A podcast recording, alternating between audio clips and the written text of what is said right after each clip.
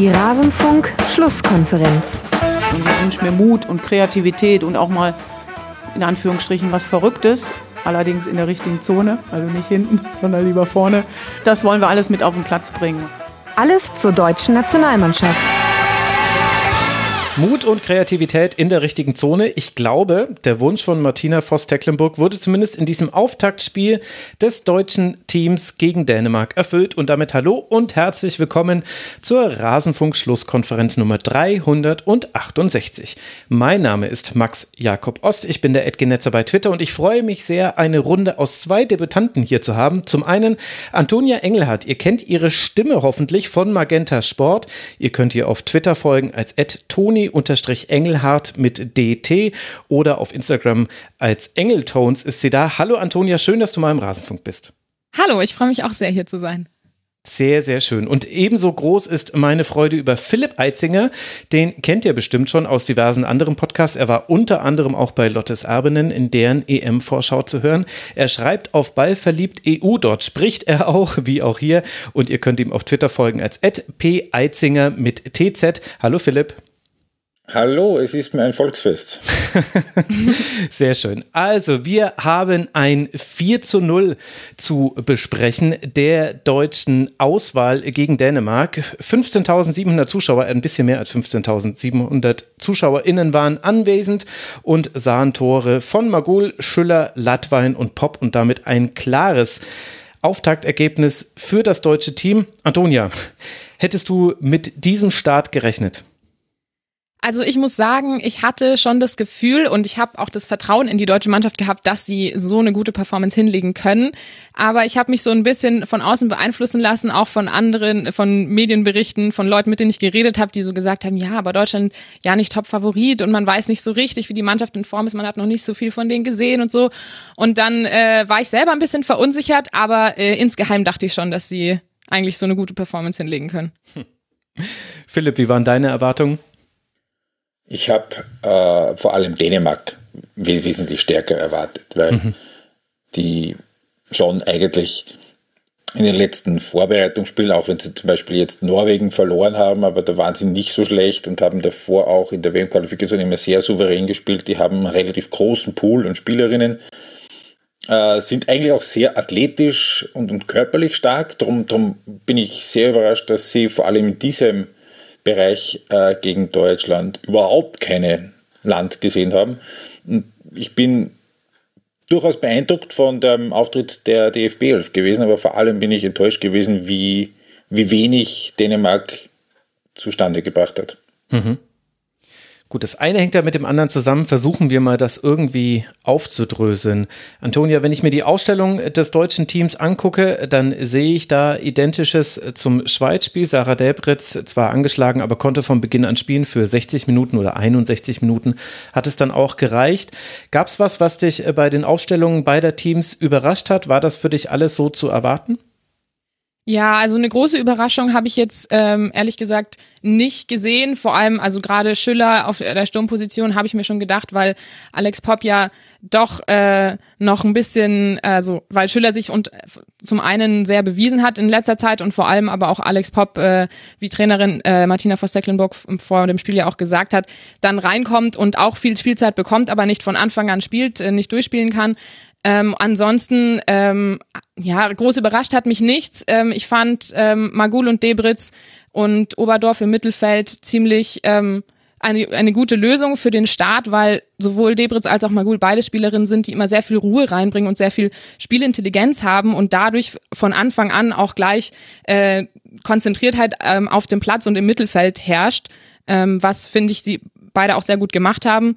Ähm, ja, und Hut und Bühl auf den Außen, ähm, sowieso starke Besetzungen und das hat man ja auch am Anfang sofort gesehen. Svenja Huth sofort mhm. äh, durchgestartet mit mehreren Aktionen und hat äh, auf der rechten Seite alles durcheinander gewirbelt bei den Dänen.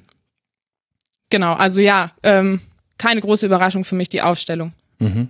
Eher dann vielleicht das Auftreten.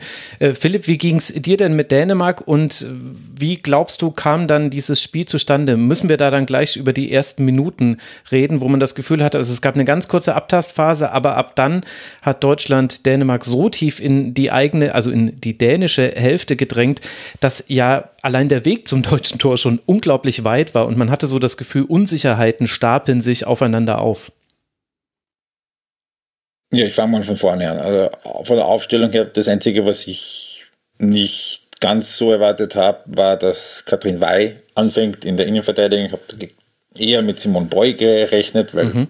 die auch in der Vorbereitung, ähm, ich kann mich eben da erinnern, das Spiel in Österreich da als Abwehrchefin in der Mitte recht gut eigentlich eine Figur gemacht hat und Katrin Wey eigentlich eher eine Offensive ist. Ähm, ich tue mir schwer zu beurteilen, inwieweit das äh, damit, äh, in, inwieweit da womöglich die Art und Weise, wie das Spiel gelaufen ist, damit zusammenhängt, glaube ich eher nur minimal, weil einfach nach ein paar Minuten schon das, das deutsche Pressing und vor allem das, das deutsche Gegenpressing dermaßen extrem äh, gezogen hat, dass, dass Dänemark, also das Ding bei Dänemark, das sind ja dann hinten eine relative Sicherheit und dann nach vorne über die Seiten, über die schnellen Flügelspielerinnen, die drei vorne ins Spiel bringen, die dann sehr viel auch äh, rochieren. Das hat man auch gesehen. Also da war Penny Harder hat dann auf der einen Seite angefangen, ist dann auf die andere Seite gegangen, da war sie gar ganz vorne mal und da sind noch keine zehn Minuten gespielt gewesen. Aber Thomsen und Zweibert sind überhaupt nicht äh, dazu gekommen, dass sie irgendwie ins Spiel eingebunden werden.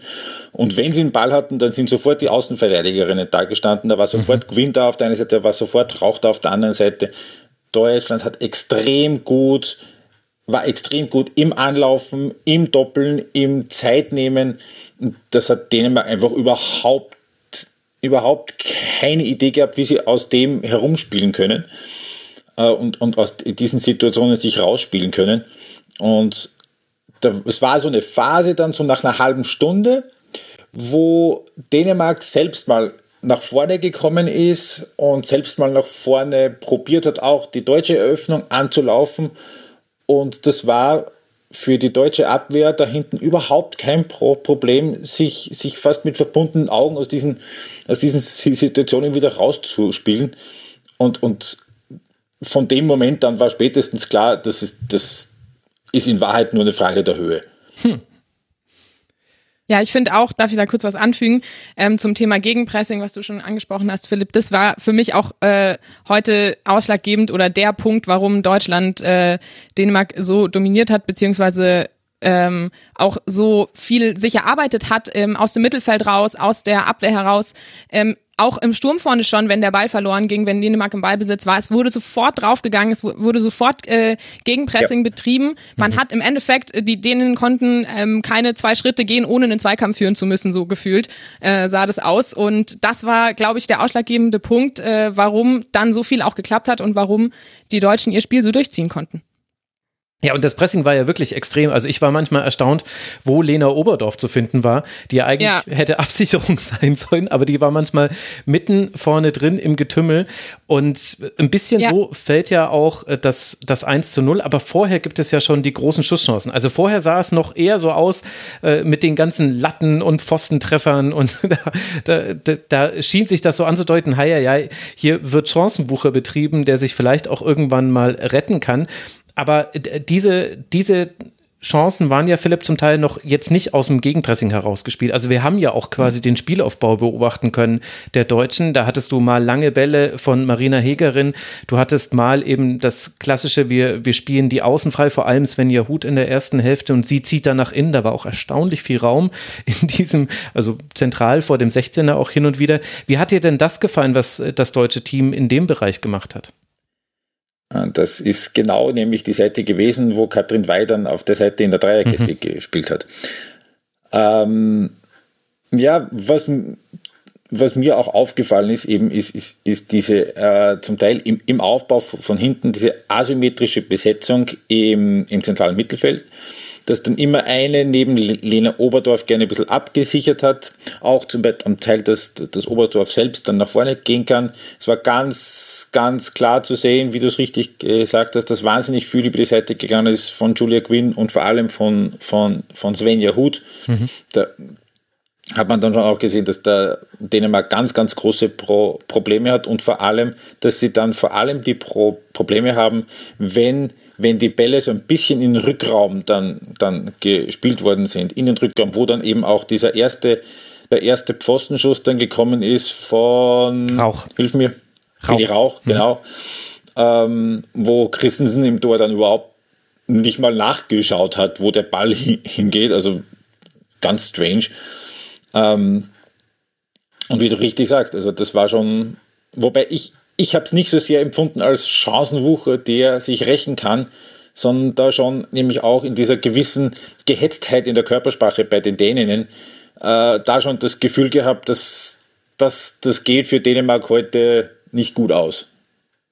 Mhm. Weil sie, ich, ich hatte auch so ein bisschen das Gefühl, dass sie mit dieser extremen Intensität in der Form womöglich nicht ganz gerechnet haben. Antonia, wie war so dein Eindruck äh, von dieser Anfangsphase? Und dann nähern wir uns ja auch dem 1 zu 0 in der 21. Minute, was dann aus so einer Pressing-Aktion erfolgt. Ja, also ich hab's, äh, ich fand auch, die, man hat gesehen, die, die Mädels, die Deutschen wollen Tore schießen. Sie haben ja auch oft versucht, äh, gerade zwei Lattenschüsse von Feli Rauch, ähm, auch immer wieder auf den zweiten Ball nochmal draufgegangen. Mhm. Ähm, ich ähm, fand auch, also das hat man auch über das ganze Spiel hinweg gesehen. Ganz oft kamen, ähm, weil die Däninnen im, im Pressing, sie sind nicht, haben nicht hochgepresst, aber so ab der Mitte der deutschen Hälfte, so ab dem Mittelkreis, so am Anfang, ähm, sind sie dann ins Pressing gegangen und haben aber vorne mit gleich mit drei bis vier Spielerinnen zugemacht, sodass im Endeffekt oft die langen Bälle einfach kommen mussten, weil durch die Mitte nichts mehr ging oder eben auf die Außen. Und dann kamen sehr oft schöne Bälle, wie zum Beispiel von Julia Quinn, dann ähm, übers Spielfeld drüber entweder hinter die Abwehr oder zur Außenstimmerin, die dann durchgestartet ist. Ich finde, man hat aber auch gesehen dann beim Tor äh, von Lina Magul, wie also mit was für einer Wucht sie da drauf gehauen hat und ihre Körpersprache auch in dem Moment, da hat man richtig gemerkt, die wollte unbedingt vorher schon dieses Tor und es ärgert sie fast ein bisschen, dass es nicht vorher gefallen ist, aber auch die Lust, die Überzeugung, die da drin gesteckt hat und generell das Tor ähm, war einfach auch wieder ein Zeichen davon, wie aufmerksam die Mädels ähm, im Mittelfeld waren, auch schon ziemlich weit vorne. Dänemark ist nicht richtig hinten rausgekommen, versucht auf engem Raum zu passen, dann kommt Schüller an, presst und stört. Ähm, dann macht Petersen diesen Passfehler und passt zu leicht zurück. Und Lina Magul dann selbst erarbeitet, ähm, geht da voll drauf, äh, haut sich in, in den Ball rein, kann sich durchsetzen, hebt einmal den Kopf und wuchtet diesen Ball ins Tor. Also ähm, das war einfach ähm, mega gut aufgepasst, gutes Pressing und vorher auch ähm, die Deutschen vorher schon im dem Bereich des äh, Ballverlustes ein sehr schönes Passspiel unter Druck geschafft, was ähm, die Däninnen auch in Unruhe und Stress gebracht hat und wodurch wahrscheinlich auch dieser Fehlpass dann entstanden ist. Ähm, dieser gleiche Umf im Abschluss, der war dann bei dem beim dem äh, Latwein-Tor ja dann auch zu sehen. Also das, das, ja. das hat sich durchgezogen und und auch hier im in, die, in diesen Situationen, gerade das, das Pressing in der Mitte, im, also, also quasi in der Mittelschiene und auf den Halbpositionen, das hat so gut funktioniert und da habe ich auch das, den Eindruck gehabt, dass das auch so ein bisschen mit dem System, mit der, mit der Formation zusammenhängt von Dänemark mit diesem 3-4-3, das spielen die immer. Mhm. Das ist das Standardsystem bei denen. Nur bist du halt da mit zwei zentralen Mittelfeldspielerinnen gegen die drei Deutschen, die da alle drei sehr aktiv sind, plus den einrückenden Außenspielern. Und zum Teil bist du halt brutal im, im personellen Na Nachteil. Und, und ähm, da war ich ein bisschen überrascht davon, dass Lars Sönnegau das nämlich auch mit, seinem We mit seinen Wechseln, es gab ja noch nach der Stunde einen Dreifachtausch, mhm. aber es war alles positionsgetreu, dass er, dass er diesen personellen Nachteil nicht auflöst das, das, das ähm, sicherlich auch dazu beigetragen hat, dass Deutschland bis, bis zum Schluss einfach immer diese Überlegenheit gehabt hat und auch bis zum Schluss. Das war dann in der 80. Minute noch, es ist 80. Minute, du bist 3-0 vorne und du gehst immer noch am gegnerischen Strafraum voll ins Anlaufen mhm. und gewinnst wieder einen Ball. Äh, das ist also in dieser Erbarmungslosigkeit schon auch irgendwie deutsch, wenn ich das als Österreicher so sagen darf. Ähm, Nee, aber, aber, aber, aber das, das ist ja auch irgendwo diese Qualität, die die deutsche Mannschaft gerade in dieser großen Zeit, also in der, in der Tina Teune Zeit und der Silvia Neid, in den ersten Jahren und der Silvia Neid ausgezeichnet hat, dieses erbarmungslose, wir sind besser und wir zeigen das und zwar von Anpfiff bis zum Schlusspfiff und wenn der Schlusspfiff in der 96. Minute ist, dann wollen wir in der 96. Minute auch noch ein Tor machen. Hm. Und dieses und diese Einstellung, dieses wir sind Deutschland, wir sind die Besseren, wir bestimmen das Spiel und wir entscheiden, wie hoch das Spiel ausgeht. Das ist was, was in den, in den Jahren, also so in den letzten zehn Jahren so ein bisschen abhanden ge gekommen ist und was ich in diesem Spiel gegen Dänemark wieder ganz deutlich gespürt habe. Ja, und ich finde, das äh, passt auch zu dem Punkt im äh, Teamgeist und ob das Team zusammenfindet. Das war ja vor dem Turnier die große Frage. Mhm. So ähm, es sind super viele sehr starke individuelle Einzelspielerinnen da, aber sie müssen als Team zusammenfinden, sie müssen als Team agieren und äh, sie müssen den Team Spirit, den Teamgeist, die Mentalität haben und äh, jede muss für jede laufen und jede muss den Extraschritt noch machen und das hat man heute, finde ich, auch gesehen und äh, das hat man nicht nur im Angriff gesehen, sondern auch dann in den Umschaltmomenten, wenn es nach hinten ging, wenn Dänemark mal versucht hat, eine Konterchance auszuspielen. Es sind sofort ähm, alle Defensivspielerinnen plus das komplette Mittelfeld im Vollsprint nach hinten. Mhm. Und auch wenn es unsortiert war und auch wenn mal eine Oberdorf äh, vorne war oder eine Gwyn äh, weiter vorne und dafür Hut hinten abgesichert hat oder so, ähm, egal welche Spielerin wo war, jeder hat sofort um sich herum geguckt, sofort gesehen, wo muss ich hinlaufen, hatte sofort entweder ihre Gegenspielerin oder den Raum perfekt abgedeckt. Also irgendwie war die Intuition innerhalb der Mannschaft schon da und jede weiß, wo die andere hinläuft genau das hatte ich mir erhofft, dass das, ähm, dass das ähm, die Mannschaft findet vor dem Turnier. Und gut, es ist jetzt nur ein Spiel gewesen. Wir schauen, wie es weiterläuft, so, aber ähm, das ist auf jeden Fall schon mal ein guter Anfang. Ja, und ich glaube, das hat auch dafür gesorgt, dass die kleineren Schwächen, die zu erkennen waren, auch im deutschen Team, dass die Dänemark dann nicht adressieren konnte. Also ich fand äh, Feli Rauch bei allen Dingen, die sie toll gemacht hat und äh, zwei Lattenschüsse alleine gehören da schon mal mit dazu, aber sie hatte defensiv manchmal gegen Matzen und Thomsen schon so ihre Probleme, aber dann war sofort äh, Marina Hegering zur Stelle, die eine fantastische Partie gemacht hat, fand ich, und hat ausgeholfen. Oder es gab zum Beispiel auch die Szene, in der sich Lena Oberdorf relativ früh für eine alleinige Sechserin, nenne ich sie jetzt einfach mal, eine gelbe Karte holt. Da war sie einfach schlecht schlechter positioniert als Pernille Harder da hätte man schon auch Bedenken haben können, dass das vielleicht in einem Platzverweis endet, den dann am Ende eine Dänin gesehen hat in der 94. Ja. Minute. Weiß ich auch nicht, ob, also es war ein taktisches Foul. Kühl ist dann äh, geflogen mit der zweiten gelben Karte nach dem Foul an Pop. Aber vielleicht sind ein paar, also es sind sehr viele gelbe Karten gegeben worden in dieser Schlussfassung sozusagen. Esther Staubli hat sich da auch relativ früh selbst irgendwo in Zugzwang gebracht, weil es war ja überhaupt kein böses Spiel. Ja. Gar nicht nämlich.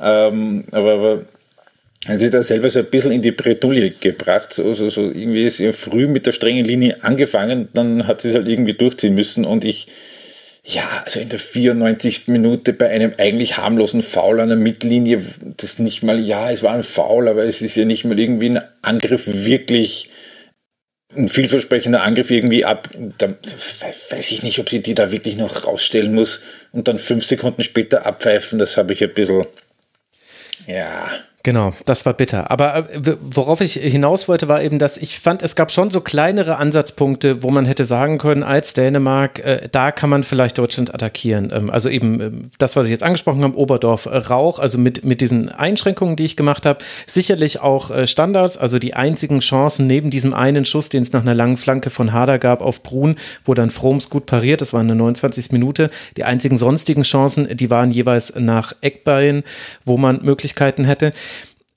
da hätte man, da hätte man ansetzen können. Aber ich glaube eben, dass zum einen diese systemische Schwäche, das habe ich auch gesehen, ein Problem war und aber auch, ich glaube, eine mangelnde Flexibilität im Kopf. Also Dänemark, das war ein ganz schlechter Beginn für Dänemark, weil das Deutschland sehr gut gemacht hat. Dänemark konnte aber auch nicht damit aufhören, im Aufbau ins Zentrum reinzuspielen. Wo man ja so spätestens nach dem, nach dem vierten, nach dem fünften Ballverlust auch mal sagen könnte, wollen wir nicht vielleicht mal lang Richtung Hader schlagen? Einfach mal, einfach mal gucken, was das damit macht, wenn wir alle mal ein bisschen rausschieben können. Äh, also, das ist ja absurd, dass äh, Lea Schüller, die mit ihrem Ballgewinn das 1 zu 0 erzwingt, hat drei Minuten vorher fast den identischen Ballgewinn. Und äh, da kommt dann der Seitfallzieher von Magul zustande, den Christensen dann gerade noch irgendwie um den Pfosten herum klären kann. Da hat sie sich auch schon den Ball geklaut. Und das waren so, ja, Fragezeichen, die ich ehrlich gesagt immer noch habe hinsichtlich Dänemark, dass ich mir nicht so ganz erklären kann, warum eine ja dann doch relativ erfahrene Mannschaft mit auch sehr guten Spielerinnen das nicht hinbekommt. Und ich habe auch nicht verstanden, auch wenn es nicht überraschend war, Philipp, aber ich habe es auch nicht verstanden, warum da nicht nochmal ein, ähm, ein anderer Impuls von der Bank kam, sondern einfach mhm. nur die Idee war, ach komm, ich bringe einfach nochmal neue Offensivspielerinnen, vielleicht haben die mehr Glück. Ja, die hatten ja kaum den Ball. Mhm. Also du schlägst quasi vor die Variante Japan. Also dieses Dump and Chase nach, äh, nach vorne mal lang und dann im Verbund draufrennen. Es muss ja nicht das ganze Spiel über so sein, aber, nee, so, aber um sich aber mal so zu befreien, hätte ich es schon.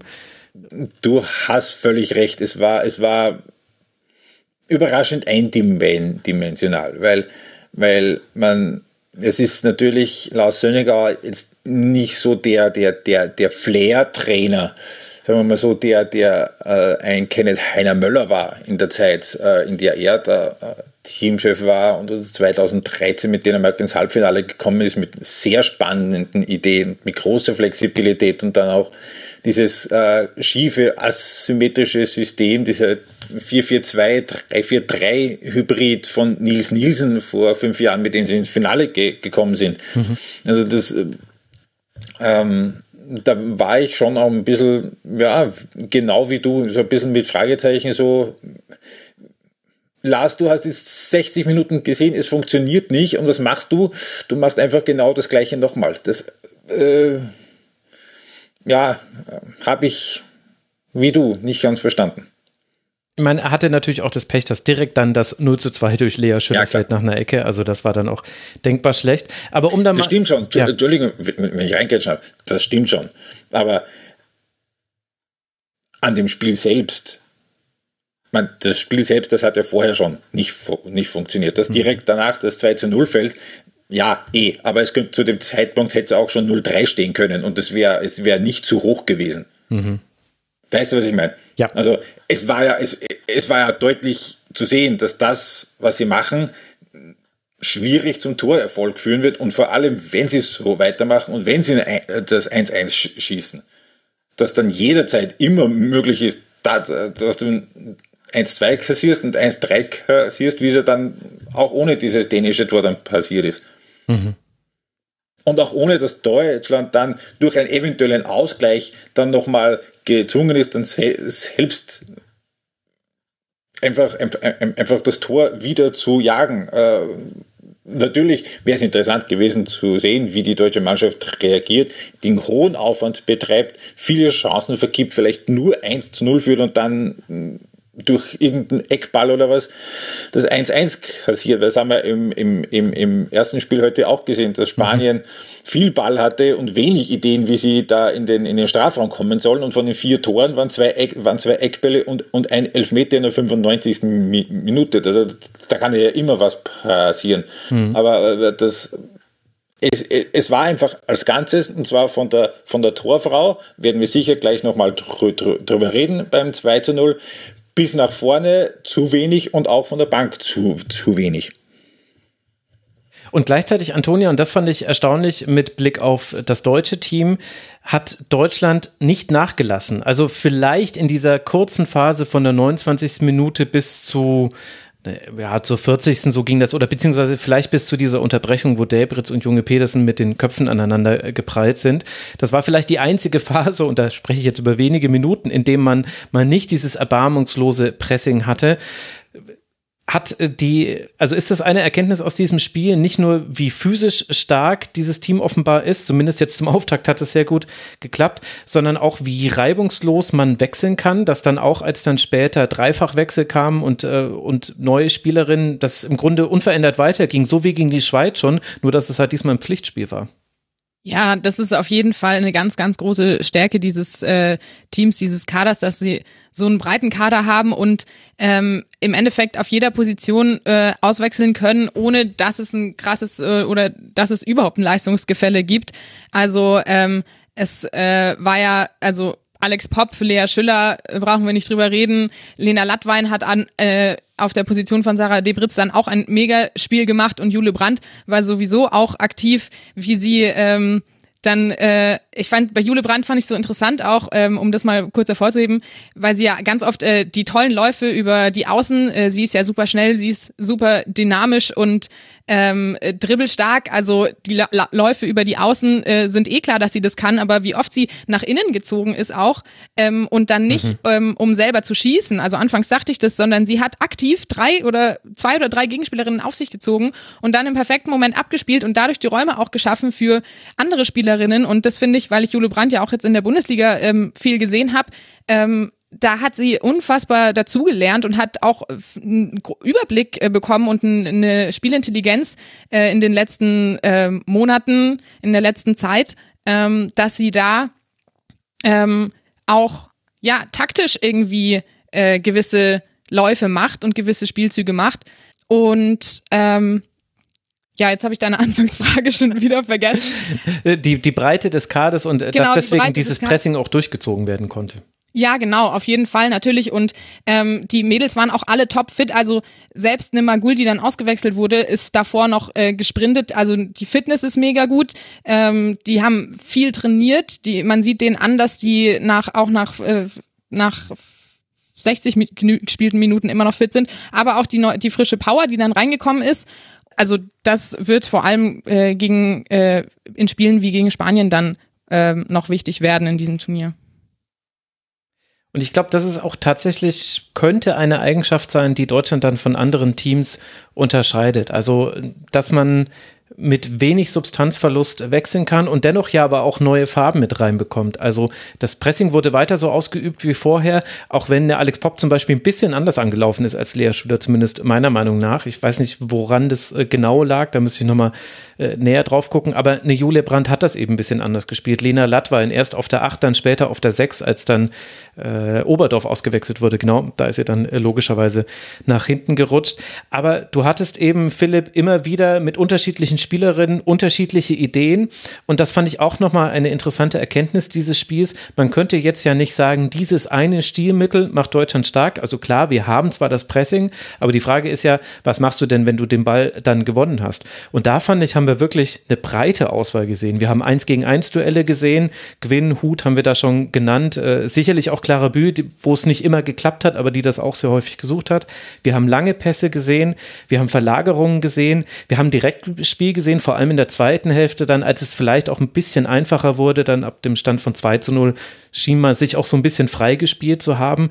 Aber ich fand die Art und Weise, wie man in den gegnerischen Strafraum gekommen ist oder zu gefährlichen Distanzschüssen, das war schon ziemlich, also wenn wir aufs Intro zurückkommen, kreativ war dieses Spiel auch.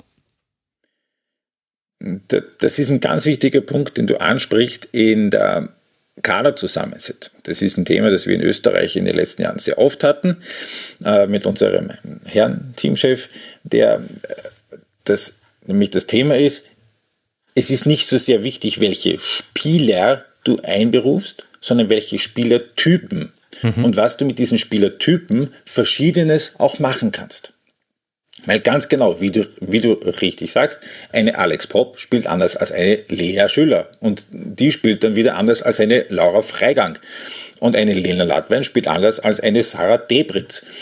Äh, und das, das ist ein Punkt, den du ganz richtig angesprochen hast, also diese, Punkt 1, dieses nahtlose Wechseln. Es ist im Detail ein bisschen anders, aber es ist ein völlig reibungsloses Umswitchen.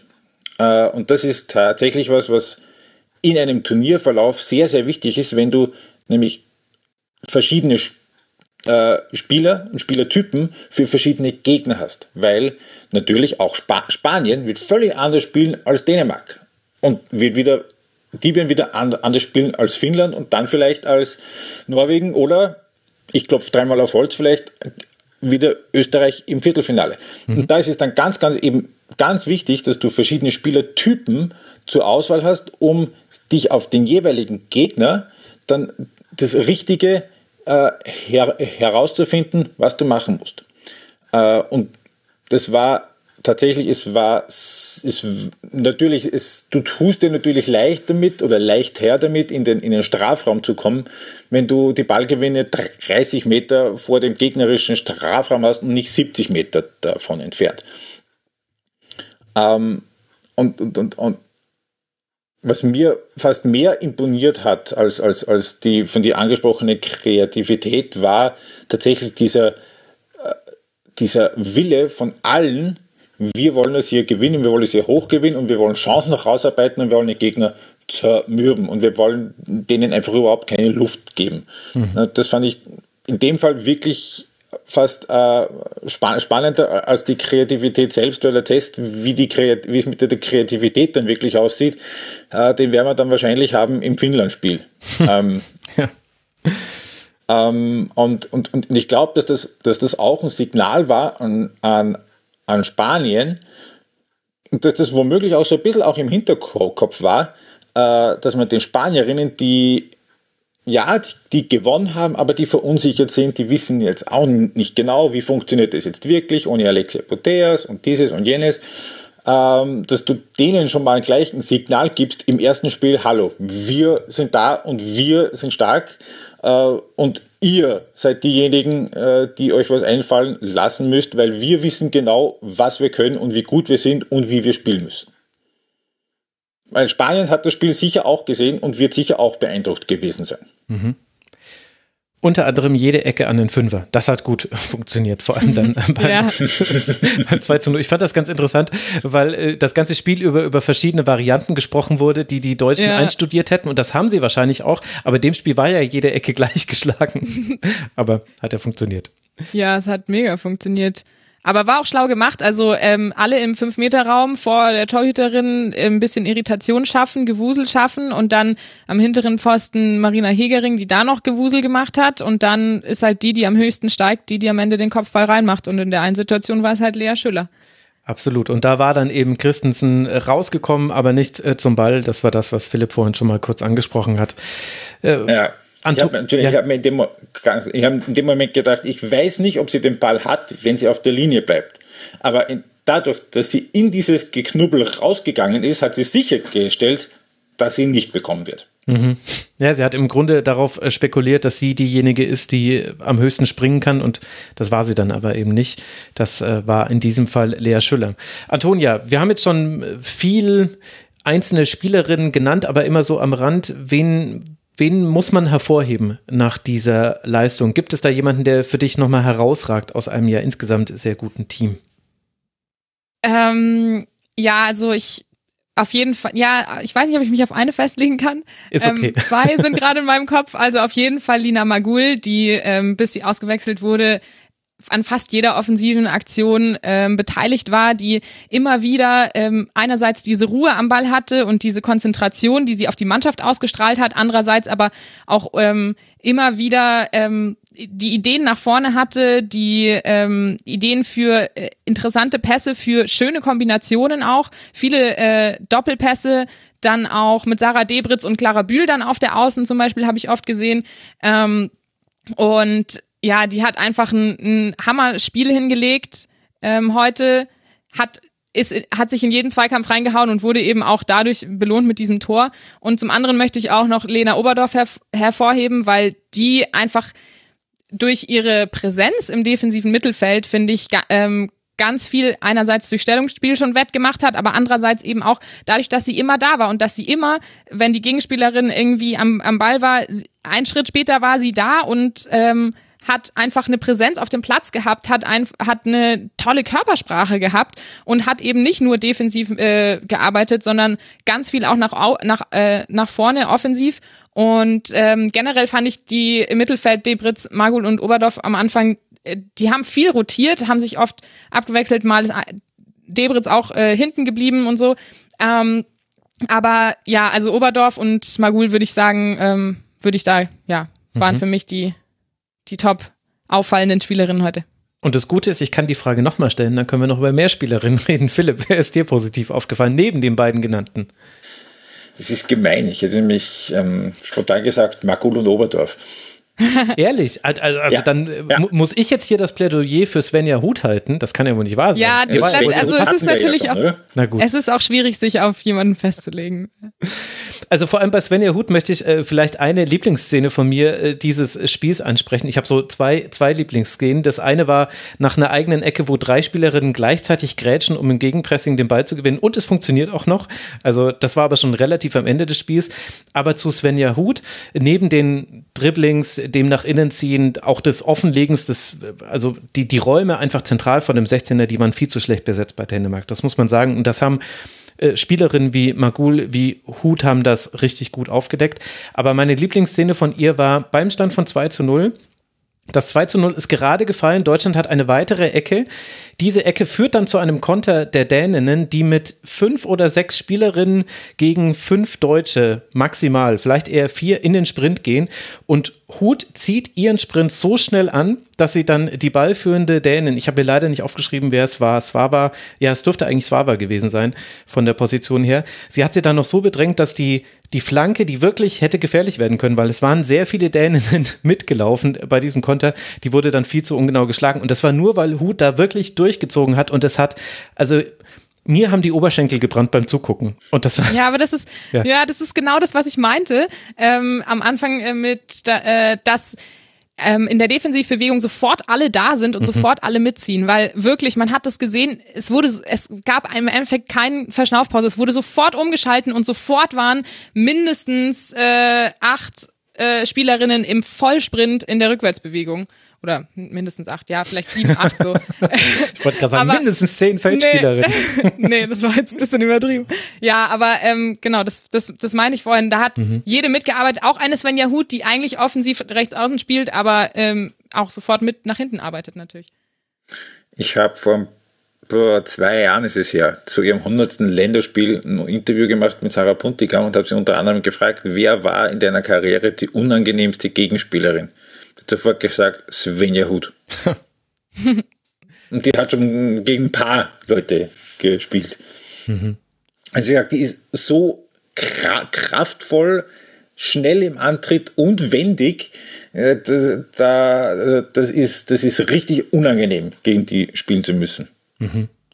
Ich glaube, dass das auch also diese Seite mit Gwyn und Hut auf der Außenbahn, wenn man jetzt mal alle anderen, die sich da rausfallen lassen könnten, wegrechnet, das könnte tatsächlich ein wichtiges Element werden bei dieser EM, weil man da auch gesehen hat, äh, Gwyn konnte auch, also zumindest meinem Eindruck nach, konnte sie auch deswegen ruhig mal was riskieren nach vorne, weil sie eben wusste, also eine Svenja Huti wird nicht stehen bleiben, sondern die wird mithelfen, mithelfen, für sie abzusichern.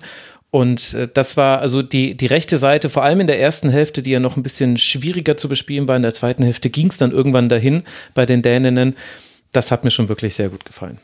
Ja, und eins zu Julia Gwynn noch. Ähm, bei ihr fände ich auch sehr beeindruckend, was für einen Instinkt sie hat und also wie sie immer genau im richtigen Moment weiß, ähm, wo sie stehen muss, beziehungsweise wann sie ähm, zurück kommen muss, wann ähm, quasi die, die äh, Vorwärtsbewegungen der Gegenspielerinnen gefährlich sind und wann ähm, sie doch da hinten ein bisschen offen lassen kann. Und auch gegen Pernille Harder zum Beispiel ist mir das aufgefallen, hat sie sehr gut gemacht, wie sie äh, abgesch abschätzt, abgeschätzt hat, mitgelaufen ist, ähm, nach außen gedrängt hat, äh, abgeschätzt hat, wann macht sie ihre Hacke, wann zieht sie da irgendwie rein und ähm, im richtigen Moment ihren Fuß dazwischen hatte oder ihr Bein oder so. Also da ähm, hat äh, Julia Gwynn auch sehr viel dazu beigetragen, dass Pernille Harder heute nicht so viel äh, reißen konnte.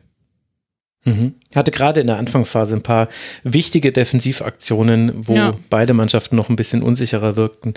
Und dann dann ging es dann irgendwann seinen Weg. Jetzt haben wir schon über viele gesprochen, aber noch nicht über die Geschichte des Spiels. Ich würde vorschlagen, Philipp, die Geschichte des Spiels, das ist das Tor von Alex Popp. Stimmst du mit ein?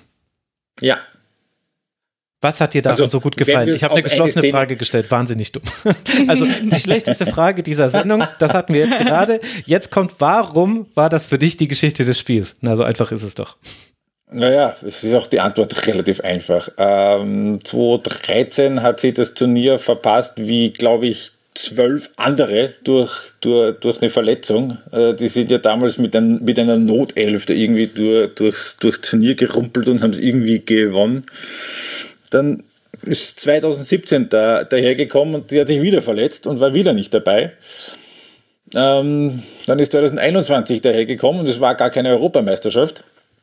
Jetzt haben wir 2022 und anderthalb Wochen vor der EM kriegt sie Corona.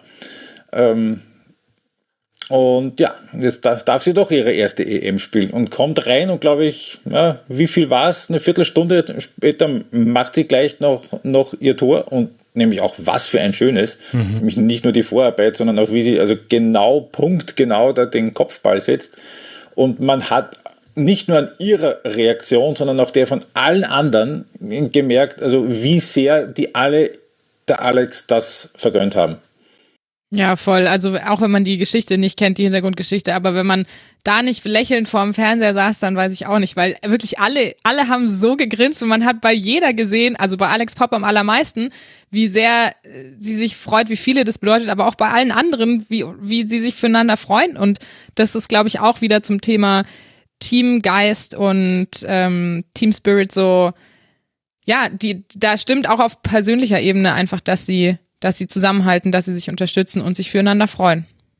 Und ich habe das wahnsinnig spannend gefunden von Körpersprache und, und Gesichtsausdruck, wie die drei da stehen und auf ihre Einwechslung warten. Mhm. Es war Lena Lattwein, war Jule Brandt und war Alex Popp. Und Alex Popp, auch optisch ist zehn Jahre älter als die anderen beiden. Die ist ein bisschen größer noch, ein Ticken Athlet, athletischer noch. Aber von ihrem Gesichtsausdruck und von ihrer Körpersprache her steht sie da wie die 19-Jährige, die zum ersten Mal ein großes Turnier spielt. Und das fand ich so vielsagend und auch so schön. Und dann eben durch, dadurch, dass die dann wirklich ihr, ihr, ihr Tor noch macht, also das herrlich. Mhm. Also das muss man nochmal sagen. Alex Popp hat weit über 100 Länderspiele und jetzt tatsächlich ihre ersten Minuten bei einer Europameisterschaft gespielt und dann eben gleich getroffen. Das war das 4 zu 0, auch Ergebnis einer tollen Kombination. Ich glaube, Brandt war es, die da auf Lohmann legt. Lohmann dann mit einer perfekten Flanke, wunderbarer Kopfball dann. Also das war auch einfach ein formvollendeter und sehr schöner Angriff und rundete dann letztlich diesen kompletten Abend ab, der dann eben in diesem 4 zu 0 geendet ist, das wir jetzt gerade durchgesprochen haben. Antonia Philipp, ich danke euch beiden sehr, sehr herzlich. Das hat äh, große Freude gemacht, das mit euch äh, zu besprechen. Zum einen Philipp Eitzinger von ballverliebt.eu, der P. Eitzinger auf Twitter. Danke dir, Philipp, dass du mal endlich im Rasenfunk warst. Es hat mich auch sehr, sehr gefreut. Ist das, meine Ehre. Freut mich. Und äh, vielleicht, äh, vielleicht hören wir uns ja zum Viertelfinale Deutschland-Österreich. Da könnte ich natürlich nicht anders. Wenn du es wenn emotional hinkriegst, dann müsstest du da natürlich. Äh, emotional würde ich es wahrscheinlich hinkriegen, aber äh, am Tag nach dem Norwegen-Spiel fliegen wir in Urlaub. Hey, ach stimmt, richtig, das hast du ja in der Vorschau schon erzählt ja. von äh, Lottes Arben. Ja, hast recht. Na gut, für deine Urlaubsplanung kann ich nicht, ist, äh, aber, nee. aber, ich kann euch alle beruhigen, selbst der DFB-Präsident Bert Neuendorf ist ja aktuell im Urlaub und hat für ja. diesen Urlaub, ja, für dieses Spiel den Urlaub unterbrochen. Also du bist in guter Gesellschaft. Nicht nur du hast komisch deinen Urlaub geplant, Philipp. Ja, ich habe einen siebenjährigen, kind, äh, einen siebenjährigen Sohn, der jetzt äh, Schulferien hat und ich habe auch noch einen Brotjob, wo ich mehr oder weniger jetzt die zwei Wochen nehmen musste.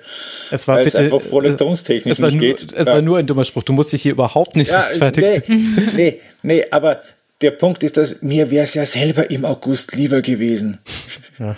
Das hat mir selbst irgendwie das Herz geblutet, dann, aber ja. Mal gucken. Wir, wir, Mal gucken. Genau, vielleicht war es ja auch genau die richtige Entscheidung. Da sprechen wir dann in zehn Tagen drüber. Und du, Urlaub ja. ist immer schön. Genau, Urlaub ist immer schön. Also vielen Dank, lieber Philipp, und ganz herzlichen Dank auch an Tonia Engelhardt äh, von Magenta Sport, at Toni-Engelhardt mit DT auf Twitter und at Engeltones auf Instagram. Danke dir, Antonia, dass du mal im Rasenfunk warst. Danke, es hat mich auch sehr gefreut. Ich komme gern wieder. Sehr schön, das würde mich sehr freuen. Und dann kann ich noch damit schließen, das habe ich nämlich, glaube ich, am Anfang der Sendung äh, gar nicht gemacht, noch ein paar Menschen zu danken, die den Rasenfunk finanziell unterstützen, denn der Rasenfunk ist Werbe-, Paywall und Sponsoren frei. Wir finanzieren uns und die Honorare, die wir an unsere Gäste zahlen, ausschließlich über eure freiwilligen Zahlungen. Und das haben unter anderem getan Tim aus der Schweiz, der Ed Heinzensohn 1893, Flex 666, Fipuxi, Frauke, Steffi Walli und Trantor. Ganz herzlichen Dank an Sie alle und wenn ihr euch fragt, Mensch, ich würde auch gerne den Rasenfunk unterstützen, ja, dann geht bitte auf rasenfunk.de slash supportersclub, da erfahrt ihr, wie das geht und auch schon kleine Beträge helfen uns. Es gibt ganz viele, die 1 Euro, 2 Euro oder 3 Euro im Monat überweisen und das summiert sich dann auf, so dass wir das hier machen können, was wir hier machen. Ganz herzlichen Dank an alle, die das schon getan haben und die das vielleicht jetzt tun. Wir hören uns wieder im Kurzpass, wenn ihr wollt. Auch abonnieren auf jeden Fall. Macht's gut, bleibt gesund. Ciao.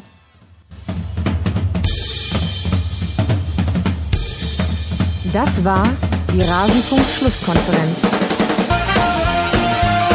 Wir gehen nun zurück in die angeschlossenen Funkhäuser.